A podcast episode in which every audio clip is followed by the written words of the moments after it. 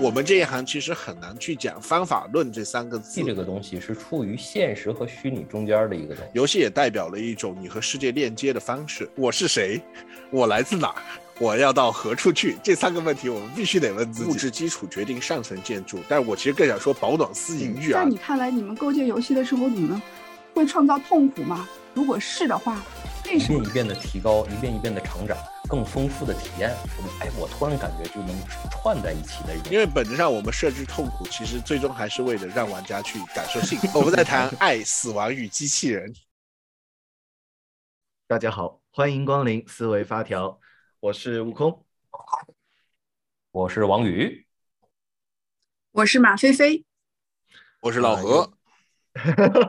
老何，这个这个等不及，从我们这个后台已经跳出来了。这个老何是我们今天请来的这个新的一位嘉宾啊，然后这个个人也是非常喜欢玩游戏的。那我们话不多说，让老何来跟我们介绍介绍自己。啊，好，刚刚抢了个麦啊！大家好，我是老何，我是一个游戏的深度爱好者，同时呢，现在也是呃很很有幸成为了一个游戏的创作者。那么在这个过程当中呢，就是呃跟我们的悟空老师呢也有之前有过几次交流，就是呃了解到了就是他现在正在做的思维发条，然后也看了一下，但这这段不算商业商业互吹哈，这一段就是纯粹的是觉得特别有意思，就是能够从和各个行业的人口中去了解到他们在做的事情以及他们做这件事情的意义，其实对于我们自己来说，就是也是有一些。思考的，因为呃，这是一个怎么说呢，就是倾向于探索的故事吧。那我本身也是一个充满探索欲的人，所以我就来了，也希望就是能够跟大家一起呃聊点有趣的，看点不一样的。好，我说完了。好嘞，哎，那我就很好奇，像老何就是说自己是一个重度的这个游戏爱好者，能不能先大概跟我们聊聊你是怎么去进入到游戏这个行业的？呃，我进入游戏行业呢，其实比较凑巧吧，因为呃，其实一开始进去的时候呢，绝大多数人在进入这个行业呢，一般是通过像是这个策划，或者是程序，或者是美术这样子的岗位，但我的工作方向呢，就是是以这个内容创作为主的，它其实更像是一个从。高的视角上，就是从更顶层的视角上去解析游戏世界应该怎么样去铺排。然后在这个世界当中演绎什么样子的故事，传递什么样子的情感或价值，呃，从这个角度上去做的。但这个事情其实在国外呢已经成为了一个体系，但是其实在我们国内呢，只有在一些这个大厂啊，或者是说是一些比较重要的项目当中，会去专门去做这个事情。所以我其实有一点点是因为这个机缘巧合撞上了。然后呢，就是在此之前呢，就是因为自己也做过一些，比如说像是文，呃，文字类的创作啊，直播或者是漫画啊之类的这些，呃，各种各样的创作，所以就导致了说有一定的创作经验，然后在不同的这种。呃，载体之间切换的这个能力，所以就上了这这个贼船。然后上了这个贼船之后呢，发现确实是自己想干的事情，就一直坚持了下来，就衣带渐宽终不悔，啊，就变成了这样子的一个状态。那我有一个疑问啊，因为我嗯不太了解游戏，就这这这成为大人以后也没怎么玩过游戏了。嗯，就是游戏创作，就是或者说。我咱们老何，您这个工作是说要去构建游戏的价值观吗？是不是有点这个感觉，有点像剧本的编剧一样？嗯，这个有一个故事大概。呃，对，其实有一点点像，但是它又不全是编剧，只是说编剧是我的工作范畴当中的一部分。就比如说，呃，那个。呃，我们要做的事情会有一点点像是从维基百科开始，就是，呃，我们首先要给这个世界编一个维基百科的呃数，就是，呃，我们的世界是什么？然后它的里面有哪些核心的构成要素？那比如说用我们的地球来举例的话呢，那我们就是要有水、有氧气，然后诞生了碳基生命这样子的一套符合现在的宇宙逻辑的这样子一套规则。我们要先去制定这些规则，然后先把百科的部分做完了，才会做到你说的，就是啊这里发生了什么样子的故事。然后甚至有的时候呢，这个故事我们都不会去刻意的去搭，我们只会说这个剧本的元素会有哪些，比如说在中国有中国的文化。然后在，但是在中国的边境上有一些这个中国富强而边疆辽阔，而中国的边境上呢有一些这个，嗯，生活比较贫困又渴望这个又渴望着这这稳定生活的游牧民族，所以呢，他们之间的故事会发生什么？我们可能只会到会发生什么的这一个部分，因为接下来的就是可以交给玩家去演绎的部分了。这个就是游戏的一个创作的特点，它可能不是一个固定的剧本，而是在很多很多条的规则与逻辑之中去筛选出这个游戏的走向与可能性。哎，那我我还有一个问题，就是一般读读什么专业的人可以干你这行工作呀？我就就我读书的时候，我们好像是没有这个。就是这个世界上还没有，这好像没有特别有什么做游戏这个专业工作的，所以我特别好奇，如果现在小年轻人他说，哎，我也想去做游戏啊，我有个好朋友就是他也很想做游戏，那读什么专业或者是学哪一些背景的知识的人是可以去从事这个方面方向的工作呃？你要说最好上手的，那还是科班的戏剧或者是编剧。这个专业的是最好上手的，因为本身就是有有一些内容它就是共通的嘛。就像我刚刚说到的，就是我们可能会重逻辑与规则，但是到最后我们其实还是需要把它编译成故事。因为逻辑和规则就是，呃，用那个搞程序的角度上来说的话呢，就是逻辑跟规则可能就是那些代码，但是真用户真正看到的是最后的那个界面嘛。所以就是那个界面的漂不漂亮，其实对用户来说也很重要。呃，所以这样戏剧和编曲，呃，戏剧和编剧是比较容易上手的。然后另外的话呢，其实呃，我也接触过一些就是从美术入行的这种大佬，因为他的他的那个风格呢，就是刚好跟我们相反。我们是先呃先用文字去描绘这些规则，而他是直接就是从画面开始，直接告诉你我想象中的世界是什么样子的，然后再去反推这样子呈现出来的世界会有一个什么样子的规则。就是，呃，有点先有鸡还是先有蛋的那个意思吧。但是，但是不管是从鸡还是从蛋开始，最终都能够孵化出来。然后还有一个我个人推荐的啊，就是神学，因为神学很多时候也是要讲很多这种关于说我们的世界是怎么来的，呃之类的这种，就是呃你要让。大家觉得真实可信嘛？那你就需要有这个足够溜的嘴皮子和足够缜密的背后的这样的一套思维。所以我觉得神学也很适合入这这一行。听起来我们这个聊的这个游戏的这个入行，然后还有刚才老何讲这个东西，我感觉好像是一个游戏里面的特定的一个领域，有点像开放世界，还是说还就对，好像因为。有什么那种射击啊，或者说是呃 RPG 啊，角色扮演啊，还有我们小时候玩的那种坦克大战，还是什么模拟人生、仙剑，好像的类型都不一样。但你讲那种好像更像开放世界，像这种不同类型的游戏和你现在做的这些事情，就是你是怎么样换换到这个上面去做的？呃，就是这个就是属于说啊，我的就是我的领导也是我的老师，经常在跟我讲的一个就是。以无法为为有法，以无限为有限，啊，就是就是有点玄乎啊，听起来有点玄乎，但实际上就是，呃，我们这一行其实很难去讲方法论这三个字，因为，呃，我们在面对不同类型的时候，它需要的，呃，它需要的逻辑规则，甚至说它需要的，它需要你去构建的程度的丰富度是不一样的，就是可能在呃大部分的这个工作当中。呃，我们可能是可以用通过方法论的这种方式去梳理出一条很清晰的脉络，然后我可以沿着这条脉络去呃练这个精深度。但是其实，呃，我们这一行最核心的部分其实是在于创意，只是我们的这种创意呢，它需要表现出足，就是就是所谓的商业价值的这个前提下面，它就需要有一个说大家能够理解的，然后也也会有观众愿意买账的这样子的一个前提在。就就我们先可以，我可以先不说游戏，先打个比方，就是大家现在对于呃这个就是跟我的工作模式很相似，然后又有足够的这个影响力的，比如说像。呃，现在的漫威电影宇宙，就是类似于这样子的东西，是我们正在研究的一个方向。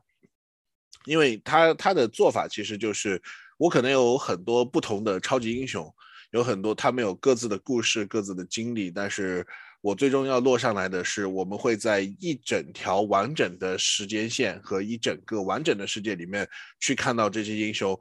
各自人生的高光和他们汇聚在一起时候的闪光时刻。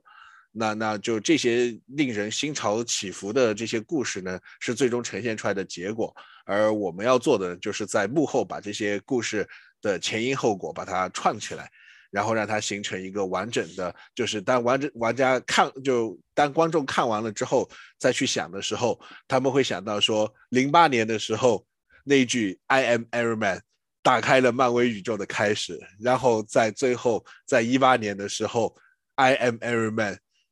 终结了漫威第一个十年，就是大概是这样子的一个故事。就是这种东西，其实我们作为创作者来说，也是特别愿意去做的事情。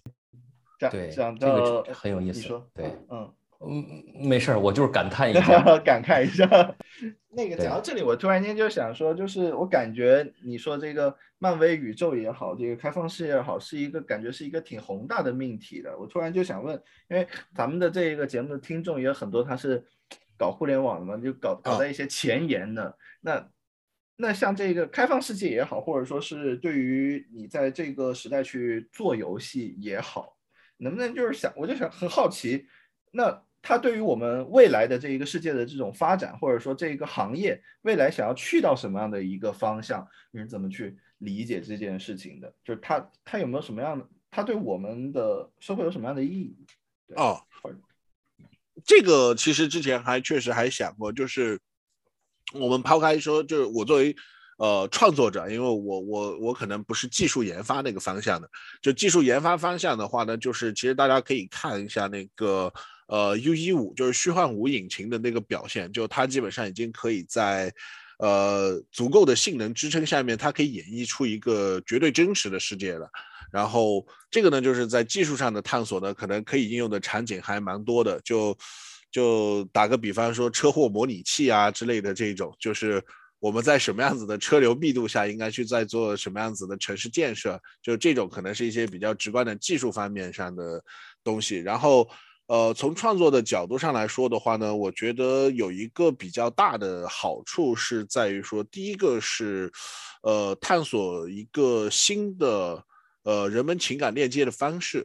就是或者说是呃文化传承的方式吧。就是这这个不知道会不会抬得太大，但是其实某种意义上来说，就是呃游戏的本质其实是一个文化产品嘛。然后呃我们的教员说的好啊，就文化的高地你不占领，敌人就会去占领。那就就是就是我觉得从文化的角度上来说呢，我们其实其实游戏制作这一块其实是等于说是一个。呃，比较重要的这个文化出口，然后另外一个呢，就是在于说，就是像你刚刚提到的开放世界啊，甚至呃，开放世界之后再往下一步，可能就是元宇宙。呃，就是从这个方向来讲的话呢，其实游戏创作也在探索我们这个世界发展的呃可行性轨迹。就是因为就就一开始刚刚跟大家就是聊过的，说我们可能一开始的时候在创作的只是个维基百科。然后，那基于维基百科的话，我们可能会探索出很多不同的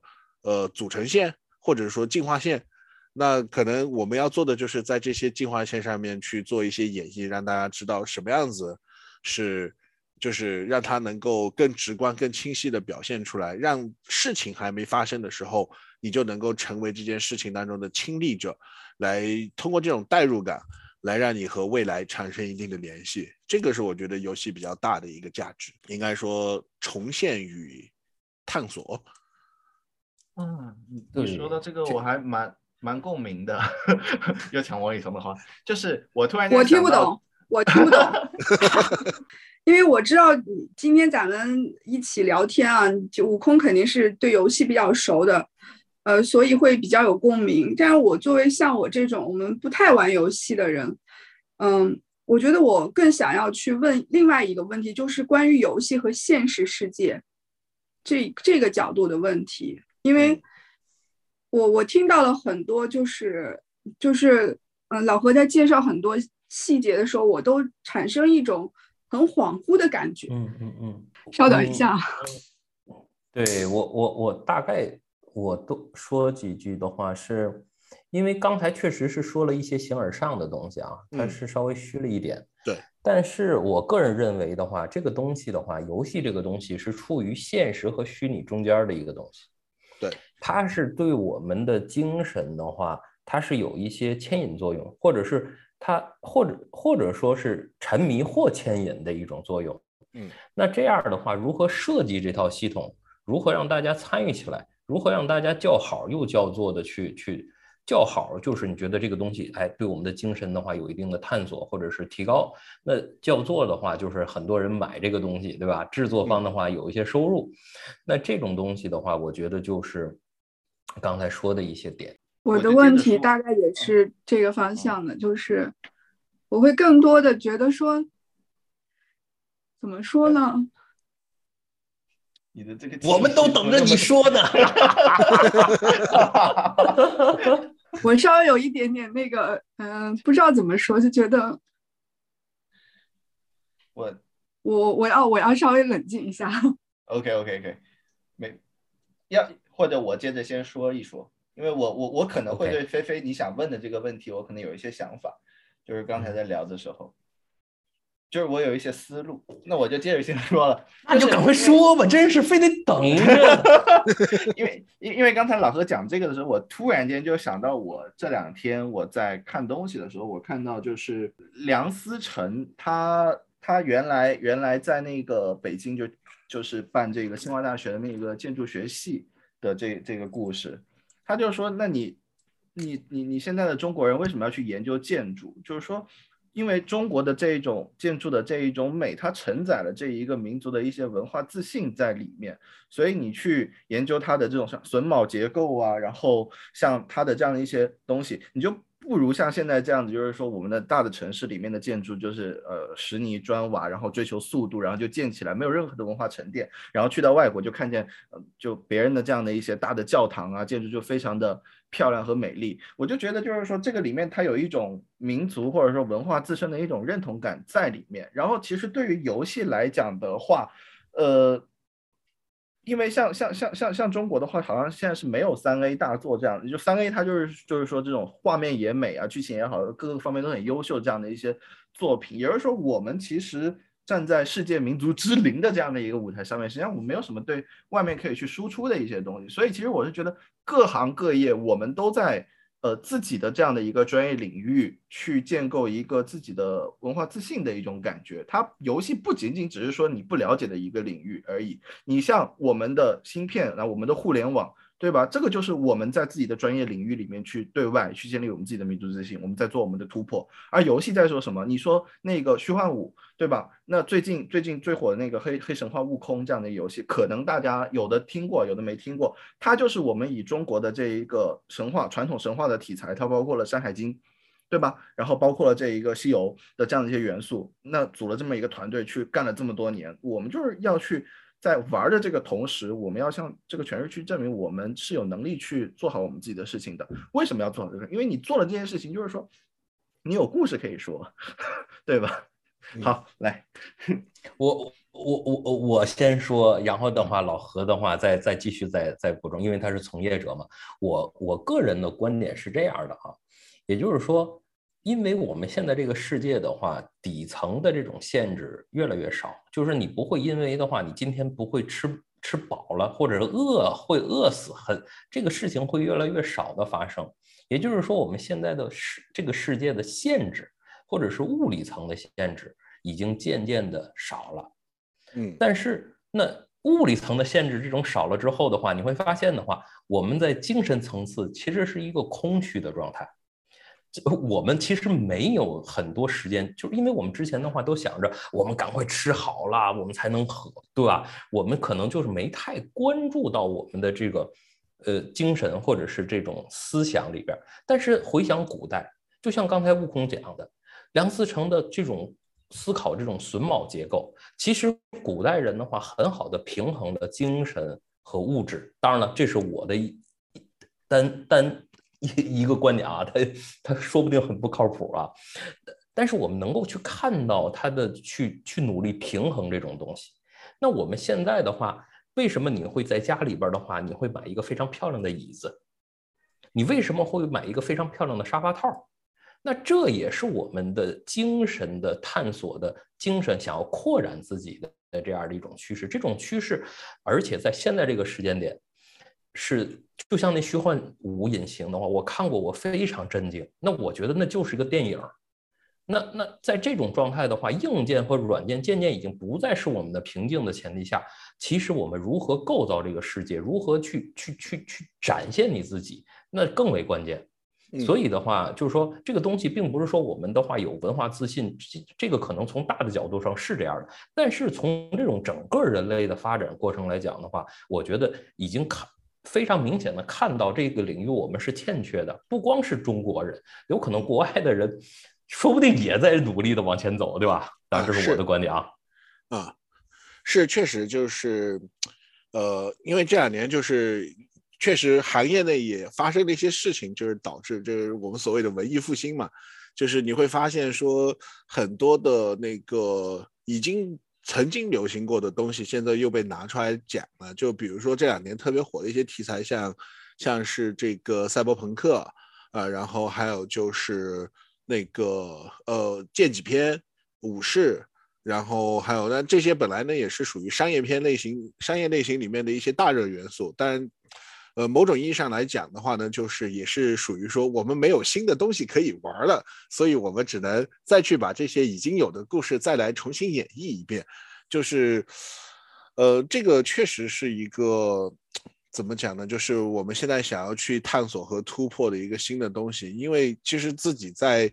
呃，就是我工作当中经常遇到的一个困境，就是。坏了，这个别人做了，就是这个是我经常遇到的一个情况，就是就是哎，我有一个很棒的点子，然后开始疯狂的，嗯，我要想办法支撑我的这个观点，然后一查，哎，已经有人做过了，而且人家做的还挺牛的，那那这种情况下面就等于说，嗯，呃，我记得之前菲菲也聊过一个事情，就是说，呃，游戏代表的是一种探索，是一种安全探索，然后。呃，现在确实会导致的，就是我们的探索是受到了，比如说技术力的影响，或者说，呃，人类的想象力和技术都已经发展到了一定程度的情况下，我们已经没有那么多可探索的空东西了。我们知道月亮上没有嫦娥，啊，也不会有那些呃神仙妖怪，然后我们没有什么可崇拜的东西，就导致了说这个世界是一个。呃，半透明的状态吧，虽然还有一些不能了解的东西，但其实也不算多了。那在这种情况下面，我们就需要有一些重复演绎的空间。那呃，这些重复演绎可能放在现实当中来看呢，就会太重了。那在游戏当中来演绎呢，相对来说它就会好一点。然后另外一方面呢，它其实我觉得就是我们把这个话题缩小来看。就是我们可能不谈论它对人类、对于社会有多大贡献，对于个体而言，其实游戏也代表了一种你和世界链接的方式。就我觉得这个其实也是，呃，挺重要的一点的，就是因为我们在创作的过程当中，我们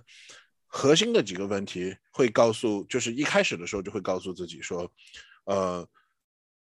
我们需要去先去解解答几个哲学问题，然后才能进入到我们的这个呃常规的制作流程当中。就是我是谁，我来自哪，我要到何处去？这三个问题我们必须得问自己，因为不问自己，就就最终就会导致玩家进来了之后，他就会开始问你我是谁，我在哪，我要干什么？对，就可能有些玩家他不在意，但是我觉得呃真正愿意去思考的，或者说希望能够有一段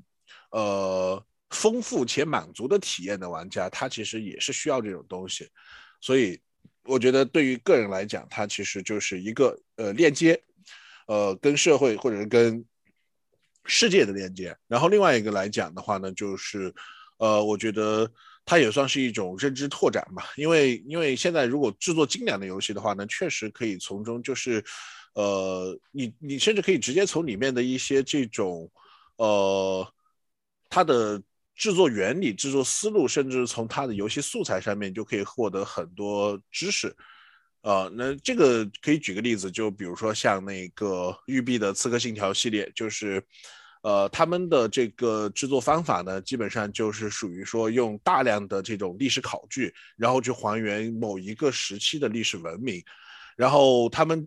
之前的一个探索呢，就是做的是这个古埃及，呃，然后。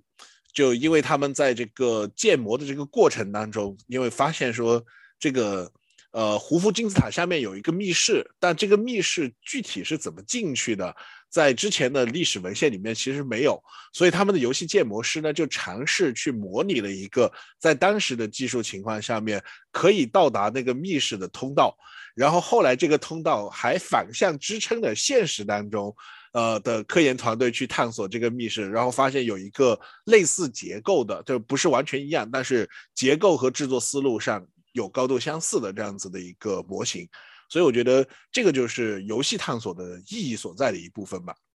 这个我我我插嘴啊，也就是说我刚才对老何的刚才说的一个关键点非常的共鸣，也就是说我们不管是谁，他想要获得更丰富的体验。这就让我想起了之前若璇的话，其实也作为我们的嘉宾，他聊什么呢？他聊他的那个收集的那个那个那个盒子，对吧？那些小玩具，那他为什么会玩这些东西？其实他希望获得更多的体验，对吧？那那玩这种游戏，对吧？他其实也想获得更多的体验。哎，这个东西，我觉得刚才老何的这个关键点的话，是让我去有是有味道的，是多汁儿的。谢谢，谢谢。我那这个体验。我问个问题，我也不是问个问题吧，我觉得我有点无奈。我觉得这个，那是不是就说明，呃，我觉得刚才老何讲到一点，我就特别的感慨，关于说我们对这个世界所能做的探索已经，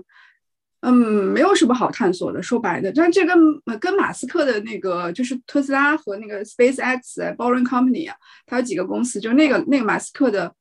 呃，观点有点一致啊。马斯克也是觉得我们处在一个人类文明的拐点上，要么我们会向宇宙去迈出关键的一步，要么我们就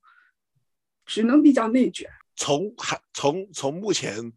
大家感受到的工作氛围上来看，我们正在往内卷的方向去走，所以我们这不是在努力的探索着往外往外面走的方向嘛？就是 我觉得说之前有一段时间那个。呃，区块链还有就是就是反正就应该怎么讲，就是电子商务和游戏圈都炒得很火的那个元宇宙，我觉得就是这种新探索的一种模式。它其实在讲的就是把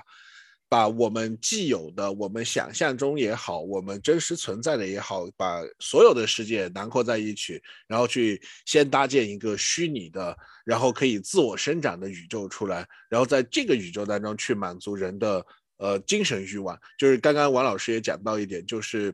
就是现在已经很少有人是会饿死了，就是我们没有那么多的物质危机的情况下面，其实，呃，我们需要就是就是那个叫什么物质基础决定上层建筑，但是我其实更想说饱暖思淫欲啊，就是就是就是吃饱了以后就开始想些有的没的这种情况下面，你确实就是需要有一些呃东西。或者说有一些介质去安放这种无处安放的青春，然后呃不一定是青春了，就是嗯，我觉得我有时候我们在做的事情就是这样子，就是给玩家或者说给我们的用户、给我们的观众，给他们想要的，然后从这个过程当中去积累出创造一个新的。更多人需要的东西是这样子的一个，就是，呃，进化的过程。因为作为行业来讲，它其实也有一个自己天然的使命嘛，就是行业想要存续下去，它就必须是要进化与发展的。那我们进化与发展的这个过程，其实就是从满足小部分人的诉求和小小部分人的诉求，甚至是这个诉求当中的极小的一个个体。就比如说那个。可能一开始的时候，游戏赋予大家的价值就是闲着时候玩一把，就就用来打发无聊的时间，或者说一个最简单的、最小的游戏模型，就比如说贪吃蛇啊这样子的游戏。但是到后面之后呢，我们需要探索的是，呃，可能就变成了说，除了能够让你满足你玩一把，那它能不能赋予你更多的价值？能够比如说你的社交，呃，比如说甚至你的。呃，工作啊，甚至说你的人生的某一个部分，那就会出现了像 MMO 这样子的类型。然后对于一些呃只重在于重在参与，或者说是呃我就是想要一段别样的人生的人，那可能就会出现了三 A。呃，这种大制作、大精良的，然后我去扮演某一个人，去感受一个时代啊，或者说感受一段传奇这样子的不同的类型，我们其实就在这个过程当中不断的去探索与发展，然后最终，我觉得游戏制作的价值，或者是玩游戏的价值，其实就在于说，呃，认识世界也认识自己，我觉得这个其实是挺重要的，因为很多人其实可能到最后才发现，呃。我其实不喜欢这种类型的游戏，我玩这个游戏的目的就是为了社交，就这种人其实也蛮多的。那我我还有一个问题啊，就是对于站在这个创作者的一方，就老何，你是作为一个创作者，嗯，在你看来，你们构建游戏的时候，你们会创造痛苦吗？如果是的话，为什么？哇，这个问题好有深度，我这个这个问题真的厉害，就是就是。因为其实我自己也就是也也经常会去想，就是，呃，菲菲，你觉得什么样子的东西叫做痛苦的？是是是一个痛苦的体验，还是还是说是本质上是在折磨人的东西？折磨人吧。哎，折磨人的。嗯，我我我我我先也插一句啊，也就是说，嗯，对于痛苦这个事儿的话，突然让我想起了之前的话，就是呃，是是。从哪儿看到的？就是说，这个花的颜色，这个红色其实本不存在，只是在你看过去的时候，这个红色才会存在。就像痛苦的感觉一样，其实痛苦本身不存在，只是我们的一个关注点、关注层面。但是这个东西的话，可能 让我想起了，就是说。就是很多我们的探索的话，就像老老何讲的，就是涉及任何一个游戏都要讨论三个哲学问题：我们在哪儿？我们是谁？我们要去哪儿？对吧？那这些痛苦说不定也是一面镜子，去反射。当然，这是我的部分观点啊，去去反射我们这个游戏设计者的这三个问题。嗯，是是，就是有有一些游戏呢，确实它就是会以怎么讲呢？就是以折磨人为。以折磨玩家为生的，就是这一类游戏的话呢，就是在这个 hardcore 这个领域，就是就是就硬核这个领域里面是比较常见的。像之前有一个非常经典的独立游戏，叫做呃 I wanna be the guy，就是我想成为一个人物啊，就然后它其实没有什么，就它基本上就是一个纯粹的玩法驱动，它没有什么很宏大的故事。然后它折磨你的方式呢，就是在所有呃，你本来就很容易出错的操作指令上，就比如说你需要跳，你你要跳跃一个障碍，然后它可能会在这个障碍你的落点上面去放一个你碰到就死的尖刺。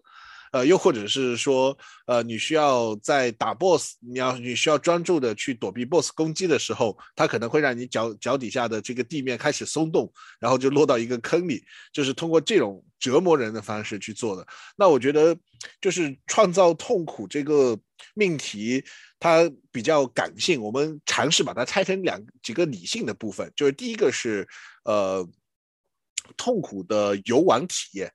那这个痛苦的游玩体验里面呢，就是就是它可能更多的是在强调，呃，玩家的技术方向的东西。就那那这种类型的游戏的话呢，其实现在就有一个专门的，就呃游戏玩家里面会有一个专门的称呼送给他，就叫受苦游戏嘛。像之前大热的《黑暗之魂》啊，或者是像那个《之狼》啊之类的这种游戏的话呢，就是他们表现出来的就是呃。你你你玩这个游戏，你不是进去砍瓜切菜，不是去当英雄的。你首先得学会去死，然后你要在无数的死亡当中去学习这个世界的规则，然后最终才能走走上走上这个什么斩妖除魔，或者是踏踏上踏上这个巅峰的这样的一条路。那这类游戏的这个痛苦，它其实就是游戏创作者刻意去塑造的，就是因为它本身它的这个故事的内核在告诉你的就是，呃。怎么讲呢？就是你你想，就是欲戴王冠必承其重嘛，就是就是类似于这种感觉，就是你想要做到这一步的情况下，你就不能去借助太多的外力，你就只能靠自己的技术、技巧以及你对这个游戏的熟悉程度、理解程度去做。然后，另外一类呢，就是可能是从这个不是从游玩体验上，而是从情绪体验上来的制造痛苦。然后这类游戏的话呢，我觉得更多的时候，它其实代表的是在游戏当中我们能够做到的一种反思，就是，嗯，像呃有一个像之前有过一个游戏是，呃波兰的一家游戏公司，就是也比较经典的叫做这个这是我的战争，甚至还有就是像那个勇敢的心，就是以二战为主题的一些叙事类的游戏里面。就经常会出现这种就是痛苦的情绪体验，因为首先第一点就是战争本身就是残忍的。我们其实，在战争的这个命题下面，我们可以提炼出那种宏大的，呃，为正义而战的这样子的这种史诗。但当它当它映射到个人上面之后，我们能看到的就是就是被被被德国人从集中营，就是父母都被押进集中营的犹太孩子。呃，又或者是说，呃，那个全家都已经战死，自己也已经这个走到了尽头的老兵啊，类似于这样子一些情况，甚至是在战地当中失去了一切的平民，就是从这些人的视角上面，你就能看到这个世界的另一面。然后，当你跟他们真正的去发生交互的时候，或者说你跟他们产生互动的时候，这种历史的厚重感就会直接跨过那个屏幕。就会直接冲击到你，因为它会涉及到一个就是呃比较经典的就是在游戏当中你才能会有到得到的一种体验，就是如果你现在你也是一个饥肠辘辘的，然后你也不吃东西就要死的一个逃难者，然后你前面有一对老妇人，然后他们手上的食物是他们仅存的余粮，你抢了他们，他们就会死。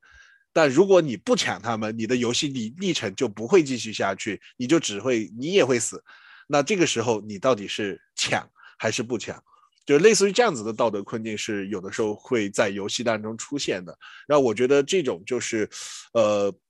有的时候呢，就是就看游戏创作者想怎么表达。就是你到底想倡导一种价值导向，你是想鼓励说我死都不能害无辜的人，还是说你只是想刻画这个世道的残忍？就大概是这样子。我我突然就是老何讲到现在，我突然想到了之前我上领导力课程的话，和我一个同学在聊个天儿，然后我们在聊一个什么东西啊？就是聊，就是说如何能够让一个人快速的成长和提高。就是说，当然了，这种成长和提高是心智上的，或者是对于世界的理解啊，不光是知识上的，还是这种呃成为人的这种探索吧，呃，提高。然后我们讨论半天的话，我们得到的一个结论是什么？就是让他多活几遍。啊，就是说，人的话就必须得是通过这种死亡一遍一遍的。如果呃他死的遍数够多，那其实他的提高的话速度是非常快的。那就比如的话，到那天我们就突然想，就是也也是瞎聊啊，突然想，哎，哪哪个角色哪个就是呃。就是职业死的变数足够多呢，想了想，演员，嗯，演员是这个这个死的变数够多的，所以说的话，就是说你会发现，其实死亡只是一种反馈。从我们敏捷的角度啊，从我们这种迭代式的这种概概念来讲，它这种反馈的必须得是痛苦，我们才会撞到墙上，我们才会思考，才会调整。那我突然就是觉得，刚才老何讲的和马飞飞的这个问题，就说痛苦就是我们的一次撞墙，是让我们思考自己，呃的一个过程。这个东西也让我想起了之前的话，就是一个老头去问，呃，一个悲哀着，就是沮丧、非常沮丧的女儿，说：“你有这个人生的价值观吗？或者是你的这个 life purpose？” 然后这女儿说：“我我需要有这东西吗？我需要就是每次遇到这个困难的时候，我去创造一个吗？”然后他的老父亲说：“不是，不是的，我是在每次受到挫折的时候，感受到每次痛苦的时候，我才去改写我的 life purpose。那我觉得就是就是就是把这个刚才说的游戏、死亡、痛苦，一遍一遍的提高，一遍一遍的成长，更丰富的体验。我哎，我突然感觉就能串在一起的这种感觉。嗯，是。”因为本质上，我们设置痛苦，其实最终还是为了让玩家去感受幸福。呃，我们的目标，因为游戏游戏本质还是给人带来快乐的东西，就是痛苦只是暂时的。希望的是，经过痛苦了之后，你能够更珍视自己得到的幸福和快乐。这个这个应该是绝大多数制作者的本意。当然，也有少部分的这种妖孽啊，或者是这个妖魔鬼怪，那个就不提了啊。哪哪个群体都有那么几个害群之马。呃，是的。哎呀，我突然间怎么说呢？我得补充一点，就是游戏方面的东西，就是因为毕竟我们这个节目它这个老中青受众群体比较复杂，不是？因为那个就是就是对最早的话，它可能就是游戏这个事事情在在在中国这个地方，它可能叫什么电子鸦片之类的一些东西。然后在但是在我们现在这个时代的话，它它可以满足不同人的这样的一些需求，对吧？那有的有的话是给你提供这样的一些机会，能够去做你你你可能这辈子都没有办法有机会去经历的一些视角，对吧？你侦探的或者是未来世界的，也可能是这种两难选择的，或者说战战战争年代的这样的一些东西，也有一些东西它是。就也就是健身益智，你像疫情封闭之下，你可以玩玩健身环，有益一下身体，你出不去嘛，所以它的面向是非常多的。有一些它也是很治愈的，你像陈星汉的一些作品，像花那个风之旅人这样的一系列，可可能可能各位不一定知道，但业界是很出名。他这种禅派的哲学的这样的一些游戏，那他甚至是对这一种呃抑郁症的这种患者。投这种自闭症的小孩儿，他们去玩这种游戏，他能感受那种花的世界和他一些互动。他在现实世界里面，他是没有办法去有这种互动，有这种连接的。所以在很多很多的领域，他能给大家带来这种体验，这种体验能够切实的在越来越复杂的这种需要的时代，去让每个人都能够去安放他的一些东西。所以我觉得这是这这可能是回到我们今天这个命题吧。当我们谈游戏的时候，我们在谈什么，对吧？是，确实，我们在谈爱、死亡与机器人。呃，这个说到又是一个比较本质的东西，我就觉得这个这聊的真是没有，就是感觉刚开了个头，我们刚开了个头这种感觉。是，是。但是我们这个开了个头，但是我们的时间已经差不多了。对，我觉得这个咱们再预约下下期，我觉得下期一定再再再老何再继续做客。可以可以可以，因为我觉得就是就是能够能够听到这个王老师刚刚提到的几个观点，我觉得也是特别有意思。就是因为我们自己也会经常去问，我们应该在这个时代，或者说，呃，如果说我们只是做一个供人玩乐的东西。那那我们的价值好像很快就到尽头了。那我们能不能去承担更多？就是就是呃职业的使命感吧。就就希望成为一个有职业操守的人。那在这个情况下面呢，就是也是确实是需要能够听到更多不同的声音，给大家送礼物的环节。我能我能在最后再加一句吗？来来来，就大家。尽量不要玩氪金手游，因为那个东西 给你带来的满足和其他的游戏可能不太一样。嗯，确确确确实这一块，我觉得还是有必要去强调一下，毕竟我们老中青三代 对对对，到底什么是氪金手游，对吧？啊，对，我是觉得要给给大家科普一下吧，我觉得这个还是很重要的啊，就是就是如果说你在玩的这个过程当中，能够明显的感觉到你是在。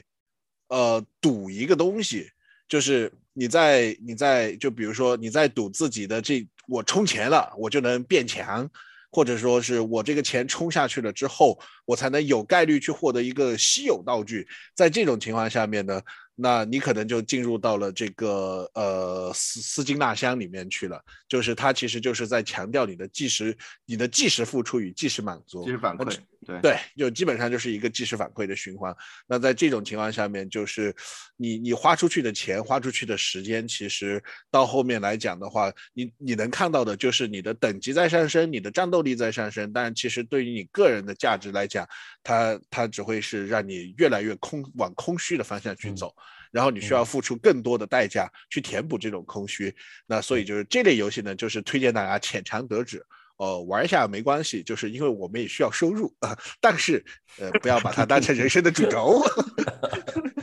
这个，呃，这个挺好，这这这个就是老何的礼物了，是吧？这是可以，对，咱们就当这次礼物，下次的话还有礼物。我突然想的话，就是说，呃。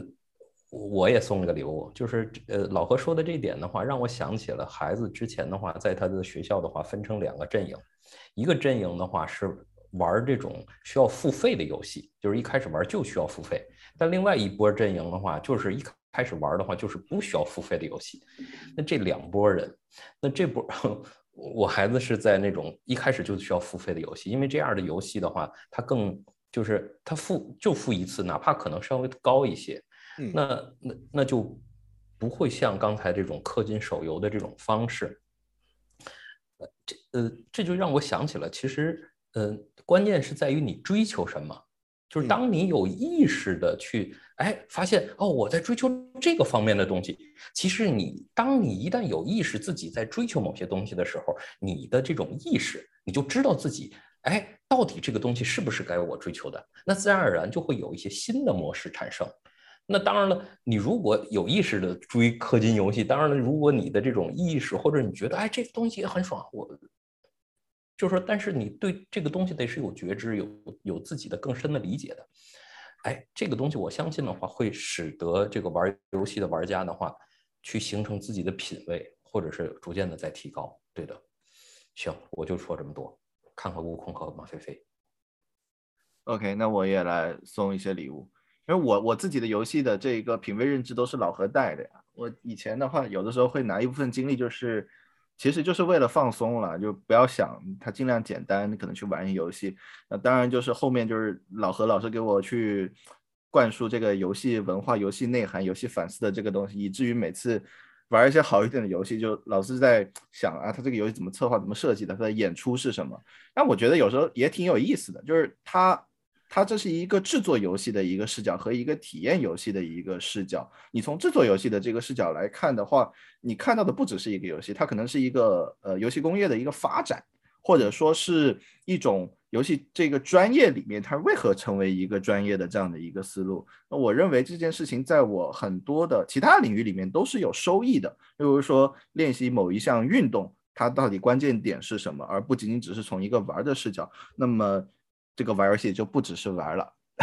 那这是我今天的礼物。那也听听马飞飞给各位听众老爷们送的礼物。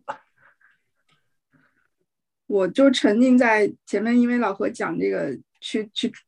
作为一个造物者，作为一个创世者讲的那个那一部分吧，我还是沉浸在那个氛围里面。嗯，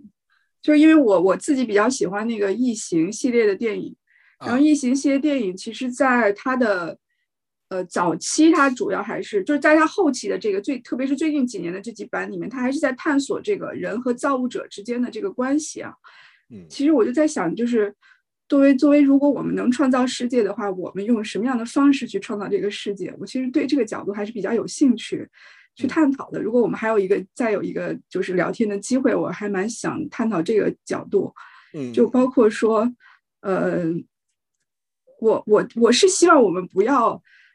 呃走向元宇宙，这是我自己的就是基本的价值观。我希我倾向于人类文明不要向元元宇宙方向走。但是其实马斯克他，我引用他的论论述吧，就是他其实也在一些公开场合去表达过，说我们这个人类没有就是活在一个呃虚拟世界的可能性是就是超级高的，几乎是无限接近于百分之百。嗯，就说有可能我们现在就是已经在一个游戏世界里。所以今天讨论这个话题，我情绪是比较不稳定的。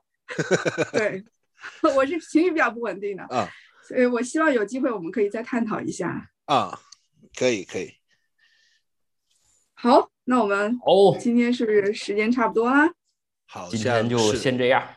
谢谢老何光临我们的节目，也希望哎非常对，感谢，感谢三位能够给我这个机会黑一下我的同行。也也希望我们那个关注我们四位发条的这一个同学能够转评赞一键三连，不要下次一定了。好，好，下期节目那这样，再见。好，再见再见，拜拜。拜拜。